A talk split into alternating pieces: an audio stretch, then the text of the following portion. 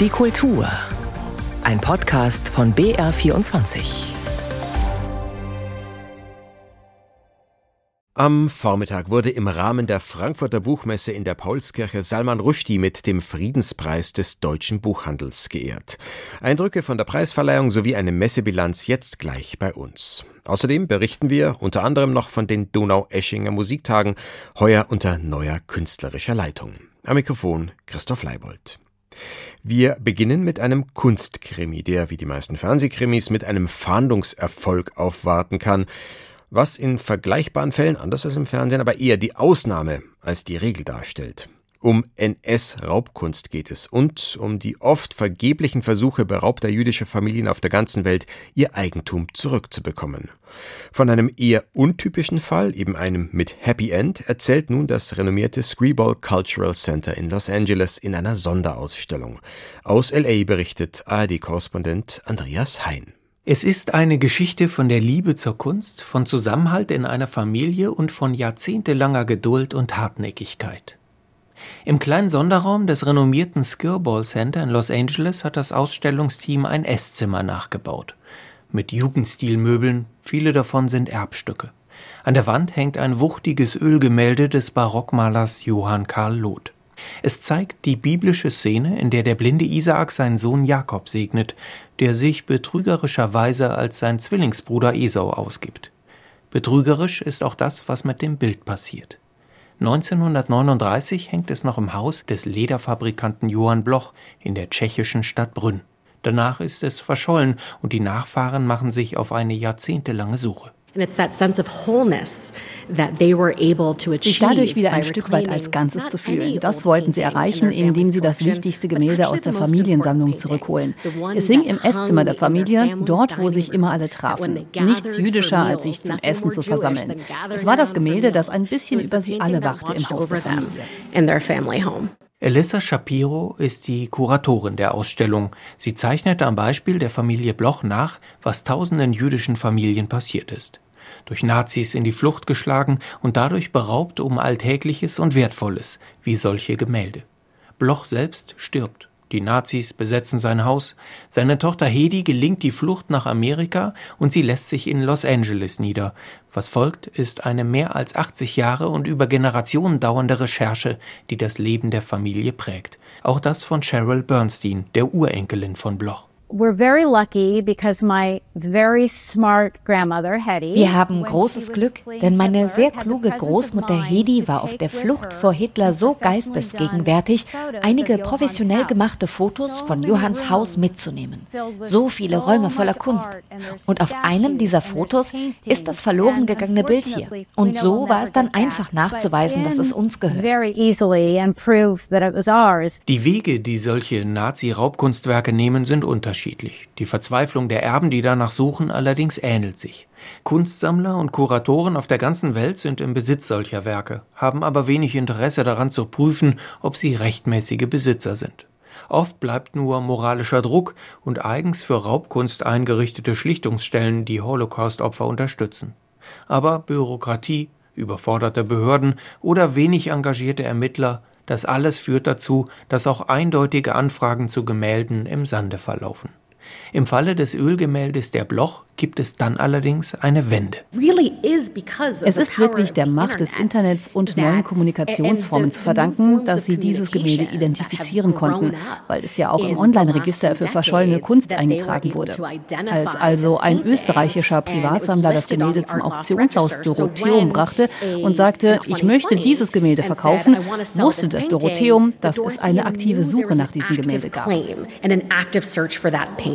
Nach über 80 Jahren ist es ein Anruf bei der Urenkelin Cheryl und plötzlich weiß sie, die Suche, die sich wie ein roter Faden durch viele Generationen gezogen hat, ergibt endlich einen Sinn. Kuratorin Elisha Shapiro geht fest davon aus, dass in nächster Zeit noch viel mehr solcher Kunstwerke endlich in die Familien zurückgelangen, die seit Generationen dafür kämpfen. In Zeiten von Bilddatenbanken und künstlicher Intelligenz wird Verschollenes schneller sichtbar werden neue Hoffnung auf eine vermehrte Rückgabe von NS-Raubkunst. Donaueschingen. Das ist ein beschaulicher Ort mit gut 21.000 Einwohnerinnen und Einwohnern. Aber während der renommierten Donaueschinger Musiktage hält sich Schätzungen zufolge nochmal ein stolzes Drittel mehr an Menschen in der Kleinstadt auf. Das sagt eine Menge aus über die Bedeutung dieses Festivals für Donaueschingen selbst, aber auch für die Musikszene, die sich dort alljährlich im Herbst zuverlässig einfindet. An diesem Wochenende fanden die Musiktage unter neuer Führung statt. Lydia Rilling heißt die neue künstlerische Leiterin. Festivaleindrücke von Roland Bisswurm.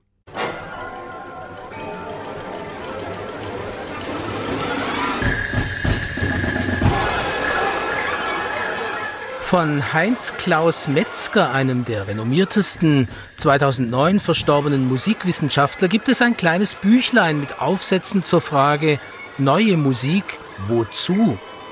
Das in der Tat ist nach mehr als 40 Jahren noch immer eine Provokation. Eine Relevanz muss es haben für die Gesellschaft, Teil sein einer Weiterentwicklung, Fortbildung, sagen die Alten. Das muss klicken, erwidern die Jungen, online-affinen.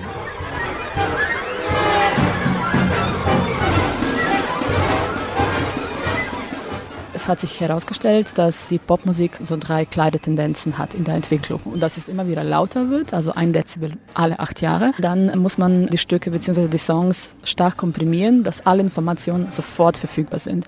Und das ist natürlich zum Beispiel so eine Konsequenz oder eine Tendenz, die halt nicht nur in der Musik vorkommt. Ja? Also das ist, würde ich sagen, auch gesellschaftlich so. Also Komprimierung und dass alle Informationen sofort lieferbar sind, ist, wo ich sehr viele Parallelen sehe. Also Komprimierung, Lautstärke immer wieder lauter und dass das Material sehr homogen wird und repetitiv wird.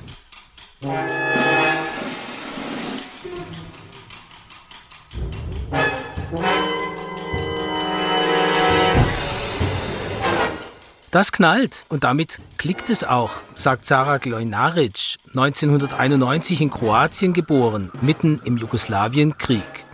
Glojnaric hat das Million Songs Dataset als Grundlage ihrer Komposition genommen, eine Studie, in der eine Million Popsongs analysiert worden sind und ist damit der Frage nachgegangen, was hat Popmusik was hat zeitgenössische neue Musik mit dem Zustand der Gesellschaft zu tun? Was ich zeigen möchte, ist, dass die zeitgenössische Musik nicht im Elfenbeinturm stattfindet, was so das Klischee ist, sondern dass die zeitgenössische Musik im Hier und Jetzt stattfindet, dass alle großen Themen, mit denen wir uns ansonsten beschäftigen, auch in der zeitgenössischen Musik ihren Niederschlag finden.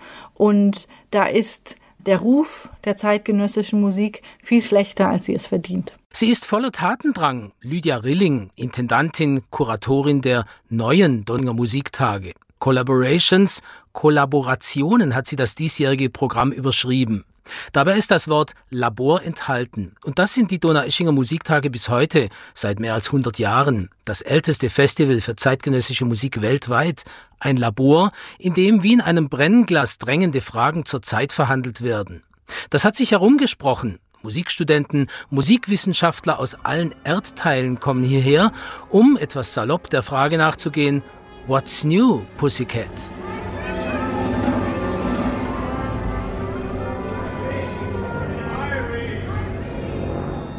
Elegie für Tyree, Willkommen in der Welt aus meinen Augen, nennt die Afroamerikanerin Matana Roberts ihr aktuelles Werk, das sie erstmals mit dem SWR Symphonieorchester präsentieren konnte.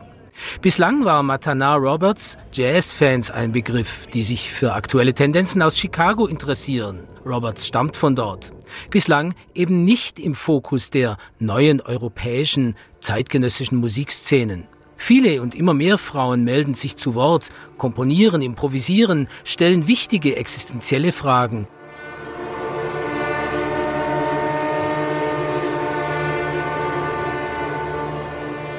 Mit einem Knall beginnt auch eine beinahe beschwichtigende, befriedende Klangmeditation der jetzt 90-jährigen Pionierin elektronischer, mikrotonaler Spektralmusik, Eliane Radik. Im Zyklus Occam Ocean thematisiert Radik auf eindrucksvolle Weise diese Sequenz aus dem Volkslied Das Wandern ist des Müllers Lust. Vom Wasser haben wir es gelernt, vom Wasser. Und auch die Hochstapler, ein Jazz-Kollektiv aus Berlin, beenden die bemerkenswerte Fusion von Jazz-Improvisationen mit Sprachsplittern im verebbenden, ersterbenden aber doch bleibenden Blubbern des Wassers. In Donaueschingen gehen heute die Musiktage zu Ende. Gastland war heuer ja eigentlich Slowenien, aber die Frankfurter Buchmesse 2023 stand, beginnend mit der umstrittenen Rede des slowenischen Philosophen Slavoj Žižek, ganz im Zeichen der zugespitzten Lage im Nahostkonflikt. Traditionell geht die Messe mit der Verleihung des Friedenspreises des deutschen Buchhandels zu Ende. Der ging heuer an den britisch-indischen Schriftsteller Salman Rushdie. Judith Heidkamp hat für uns die Buchmesse und auch den Festakt in der Paulskirche beobachtet. Judith, Laudator war Daniel Kehlmann. Das ließ auf eine starke Rede auf Salman Rushdie hoffen. Erwartungen erfüllt? Ja, vor allen Dingen war es eine sehr persönliche Rede, denn die beiden sind äh, befreundet und Daniel Kehlmann konnte also den Humor und die Hartnäckigkeit des Schriftstellers aus persönlichen Anekdoten heraus erzählen. Und er sagte, Salmans Lebensgeschichte mit der Fatwa und dem Attentat und diesem hartnäckigen immer wieder Einstehen für Redensfreiheit und Meinungsfreiheit, jetzt wieder unter großer Sicherheitsbewachung, das passe eigentlich nur zu einer literarischen Figur von Salman Rushdie. Ein weiser, neugieriger und heiterer Mensch sei er der würdigste wichtigste Preisträger überhaupt. Und Rushdie selbst, der auf der Messe immer schon Witze gemacht hatte, dass er sich sonst eigentlich nicht darauf freut, in die Kirche zu gehen am Sonntag, diesmal sei es so gewesen, begann natürlich mit Geschichten, mit einer Fabel der Geschichtenerzähler eben. Literatur muss keine Politik machen, sagt er, sondern vor allen Dingen Literatur, Fantasie und jeder muss über alles und aus jeder Perspektive schreiben dürfen. Er ist mehrfach gewürdigt worden als Verfechter der Freiheit des Denkens. Insofern ist Rushdie wirklich ein überzeugender Preisträger in einer Zeit, da die Meinungsfreiheit ja an so vielen Orten eine Gefahr ist und in Deutschland eine rechtsextreme Partei immer mehr Parlamentsplätze bekommt. War die Frankfurter Buchmesse als Ganzes auch ein Ort der Meinungsfreiheit und Freiheit des Diskurses, die sie zu sein beansprucht? Also ich würde sagen, auf jeden Fall und zwar für manchen auch bis zur Schmerzgrenze. Also wir müssen das aushalten. Mhm. Das war ja die Reaktion von Buchmesse-Direktor Jürgen Boos am Abend der Eröffnung nach diesem Eklat, wo manche den Saal verlassen haben. Aber wir müssen trotzdem zuhören. Und das war eben, glaube ich, keine Floskel, sondern es war ein sehr bewegter Moment. Ähm, insgesamt wurde an allen Tagen, nicht nur nach der Eröffnung, sehr viel darüber diskutiert, kann man in so einer heftigen Situation den brutalen brutalen Terror der Hamas verurteilen und gleichzeitig die israelische Siedlungspolitik kritisch analysieren. Was muss, was kann, was darf eine deutsche Stimme vor dem Hintergrund der deutschen Geschichte zu der brutalen Situation der eingeschlossenen palästinensischen Zivilbevölkerung sagen? Da haben sich auch gerade viele liberale jüdische und israelische Stimmen zu Wort gemeldet ähm, und gerade gestern noch aus dem Buch der palästinensischen Schriftstellerin Adania Schibli spontan gelesen. Mhm. Das ist dieses Buch, ähm, das eigentlich äh, mit dem Literaturpreis hätte ausgezeichnet werden sollen. Das wurde aber aus politischen Gründen verschoben. Es geht um eine Massenvergewaltigung einer Palästinenserin durch israelische Soldaten kurz nach der Gründung des Staates Israel. Deswegen eben das Heikle daran und dass gerade jüdische Autoren und Autorinnen sich dann spontan organisiert haben, um dieses Buch doch noch präsent zu machen auf der Messe, das fand ich auch eine starke Geste. Ja, Israel, der Nahostkonflikt hat, ich habe es gesagt, vieles verdrängt, auch den Gastlandauftritt Slowenien. Was wurde denn aber trotzdem sonst noch diskutiert auf der Buchmesse, wenn überhaupt noch Platz war was für, für was anderes? Ja, vom Planungsvorlauf her hätte man eigentlich eher erwartet, dass das Thema künstliche Intelligenz die Buchmesse dominiert. Da gab es sehr viele Foren und Veranstaltungen dazu. Denn man muss sich ja immer klar machen, diese künstliche Intelligenz wird trainiert mit Texten, die von menschlichen Urhebern geschrieben werden, auf denen also auch Urheberrecht ist, das aber nicht bezahlt wird und auch nicht gewährt wird. Und ja, was macht man? Fragen sind gestellt, äh, recht offen noch nicht beantwortet. Hier lief auch in Frankfurt ein Start-up herum und hat den Verlagen Monetarisierung versprochen. Aber dann stellte sich heraus, dass Amazing Books ein Kunstprojekt war und eben kein wirkliches Unternehmen. Und ein anderes Thema war auch sehr präsent auf der Messe. Wir, die Bayern 2 Reform, ähm, dass die bisherigen Kultursendungen abgeschafft werden und was dann wohl kommt an neuen Kultur Kultur- und Literatursendung im neuen Bayern 2 ab April 24. Dazu die gesamte ARD-Reform. Beides wurde ebenfalls mit mehreren Veranstaltungen und in vielen Gesprächen thematisiert. Die Verlage gucken da durchaus mit Sorge auf die Zukunft der Literaturberichterstattung. Sie haben ja teilweise auch die Proteste unterzeichnet. Darauf bin ich sehr häufig angesprochen worden. Ein Novum heuer, die ersten deutschen TikTok Book Awards sind im Rahmen der Frankfurter Buchmesse in fünf Kategorien verliehen worden. Welche Bedeutung ist dem beizumessen? Ja, ich glaube, das ist so ein Zeichen für ähm, Hoffnung und Tendenzen. BookTok ist ja das TikTok, das sich dem Buch widmet und überhaupt sind Social Networks und die Empfehlungen und Types, die darüber laufen, hier für viele, viele Anbieter natürlich sehr interessant, auch wenn bestimmt nicht alle auf TikTok sind. Die Genres, die da ganz gut gehen, das sind so Young Romance, Dark Romance, Ratgeber. Und die Plattform selber will eben auch mehr machen und hat deswegen diese ersten Preise, diese ersten TikTok Book Awards organisiert per Community Voting. Und dann im Ergebnis ist der Verlag des Jahres bei diesen Awards ein klassischer Verlag wie DTV und das TikTok-Buch des Jahres ist tatsächlich der schon Jahre alte Psycho-Longtime-Seller Das Kind in dir muss Heimat finden von Stefanie Stahl. Ein bisschen ist so eine Buchmesse auch immer Promi-Schaulaufen in manchen Jahren. Mehr, in manchen weniger. Wie sah es heuer diesbezüglich aus? Zum Beispiel, also passt jetzt zu den Book Talks und den jungen Leuten, die lesen und was sie lesen. Cornelia Funke war da und erzeugte riesige Schlangen vor dem Saal, in dem sie ihr neues Buch vorstellte. Das vierte Buch der Tintenherz-Reihe. Also Hurra, Kinder, Jugendliche, junge Erwachsene wollen einfach auch immer noch Bücher. Wer war noch da? Der internationale Stargast war ganz klar Salman Rushdie. Ähm, dann gab's Bestseller-Autorenauftritte wie den von der Amerikanerin Janet Walls. Sebastian Fitzek war da mit Einladung. Tonio Schachinger, der Buchpreisträger, war natürlich auch sehr präsent für die ganze Messe. Lia Bonacera, die so ein bisschen die Theoretikerin der Klimaaktivisten, Aktivistin ist, Ursula Posnanski und äh, Rufus Beck hat 25 Jahre Harry Potter Vorlesen zelebriert. In welcher Form? Einer Marathonlesung? Ja, eines großen Abends mit allen Stimmen, die dieser Mensch zum Potter-Universum fabrizieren kann. Eindrücke von der Frankfurter Buchmesse 2023 waren das von Judith Heidkamp.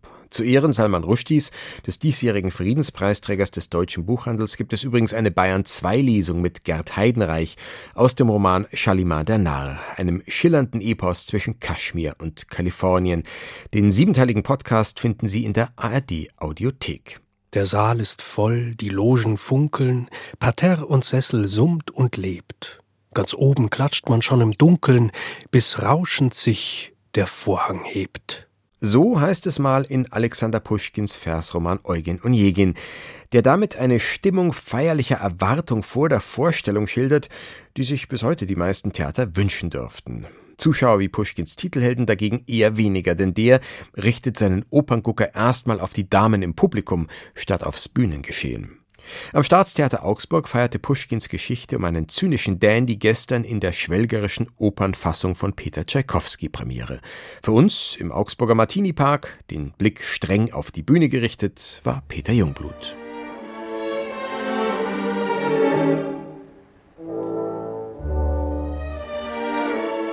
Das ist die Frage, ob die unerfüllte Sehnsucht nicht doch das Leben mehr bereichert als die erfüllte. Wenn Wünsche wahr werden, mag das zwar ein Glücksgefühl auslösen, aber wie lange hält es an? Die Sehnsucht dagegen mag schmerzlich sein, aber wie viele Träume löst sie aus, wie viele durchwachte Nächte bringt sie mit sich, wie viele bittersüße Leidenschaften weckt sie. Davon kündet die Musik von Peter Tschaikowski, der zeitlebens mit unerfüllten Sehnsüchten zurechtkommen musste, und darum geht es in seiner Oper Eugen Onegin. Regisseur Roland Schwab fand dafür am Staatstheater Augsburg sehr überzeugende Bilder. Der Blick fällt auf eine weiße Gartenveranda. Ihre Bretter bedecken nicht nur den Boden, sondern merkwürdigerweise auch den Himmel, so dass die beiden Holzböden aussehen wie zwei Augenlider. Weit im Hintergrund flimmern die Lichter einer Großstadt, vermutlich Moskau. So nah und doch so unerreichbar. Auch das eine große, unerfüllte Sehnsucht.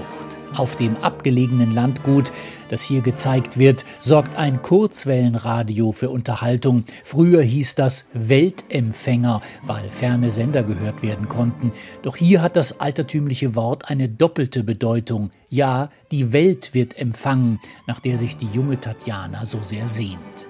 Eugen Onegin, der Titelheld, kommt von dort, er ist viel gereist. Die Welt hat ihn abgehärtet, cool und unnahbar gemacht. Die Liebe hält er für einen Zeitvertreib und die Ehe für lässlich, zumal sie hier von einer biederen Stehlampe symbolisiert wird, dem Inbegriff der Spießigkeit, aber auch des gemütlichen, übersichtlichen Daseins. Das alles funktioniert optisch wunderbar. Der Regen, der vernehmlich auf das Blechdach der Augsburger Spielstätte prasselt, verstärkt diese wehmütige Atmosphäre und auch der riesige Kronleuchter, der am Ende den kalten Glanz der Hauptstadt verdeutlichen soll, wirkt entsprechend pompös und unterkühlt.